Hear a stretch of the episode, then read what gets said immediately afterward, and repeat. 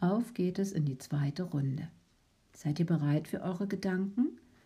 Ich begrüße euch ganz herzlich zum heutigen Podcast, in dem es wieder um Gedanken geht.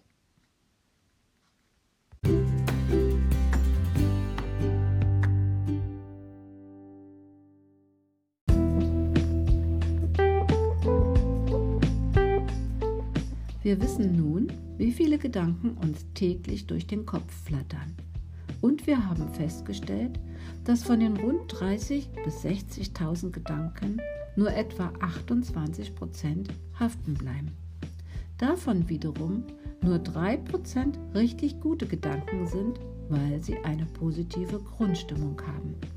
Dies ist eine enorme Kraftquelle, die wir im täglichen Leben für uns nutzen können. Das wusste schon Marc Aurel vor über 2000 Jahren. Zitat: Das Leben eines Menschen ist, was seine Gedanken aus ihm machen.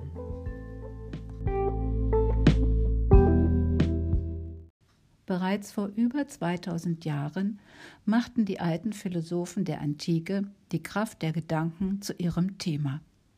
Nach deren Auffassungen und Lehren entschieden sie übersteigerte Gemütszustände, die sich beispielsweise in Ängsten, Zorn, Hass oder Neid, Missgunst und Habgier und auch Liebe und Eifersucht spiegeln, als krankhaften Zustand zu betrachten. Die Überzeugung wuchs, mentale Abweichungen der Mitte und somit der Ausschläge von Gefühlswallungen durch Gesunddenken positiv beeinflussen zu können.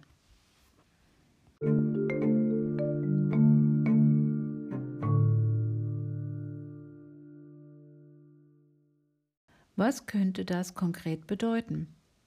Hierzu habe ich ein wundervolles Zitat gefunden.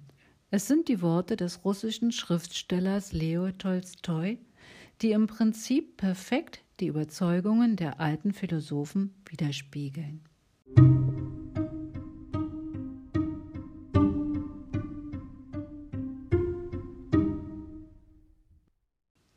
Der Gedanke ist alles. Der Gedanke ist der Anfang von allem. Und Gedanken lassen sich lenken. Daher ist das Wichtigste die Arbeit an den Gedanken.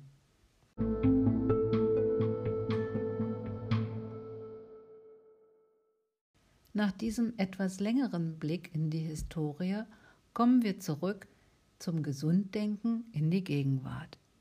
Dabei stellen wir fest, wie wenig sich scheinbar geändert hat.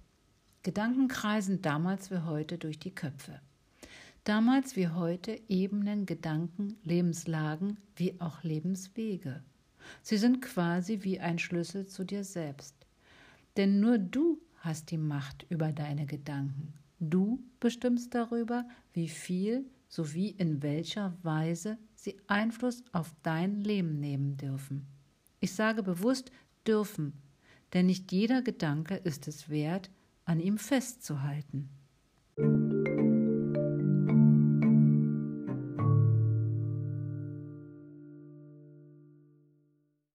Es lohnt also, sich darin zu üben, negative Gedanken zu erkennen und sobald sie beginnen, deine Energie zu rauben und sich einzunisten, das Stoppschild zu heben. Denn negative Gedanken erfüllen sich im Negativen. Hierzu ein kleiner Auszug aus dem Artikel Wie Gesunddenken der Seele hilft.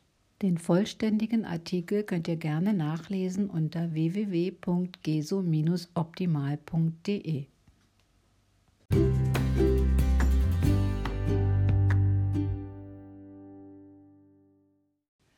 Negative Gedanken ziehen Negatives an.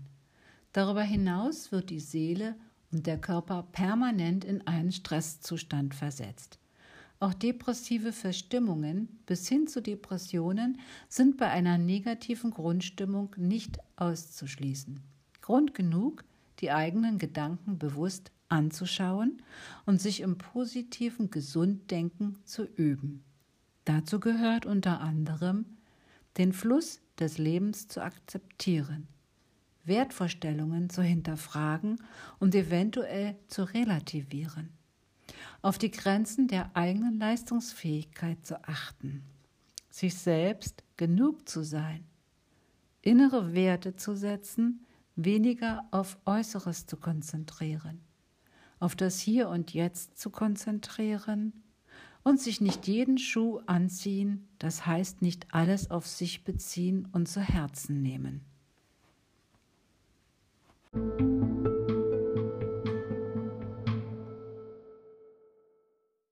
Fazit. Mit einer Portion Selbstreflexion und ein wenig Übung gelingt es, gesund denken zu erlernen und positiv für das Gleichgewicht der Seele zu nutzen. Habt es gut, lasst es euch gut gehen und bleibt gesund.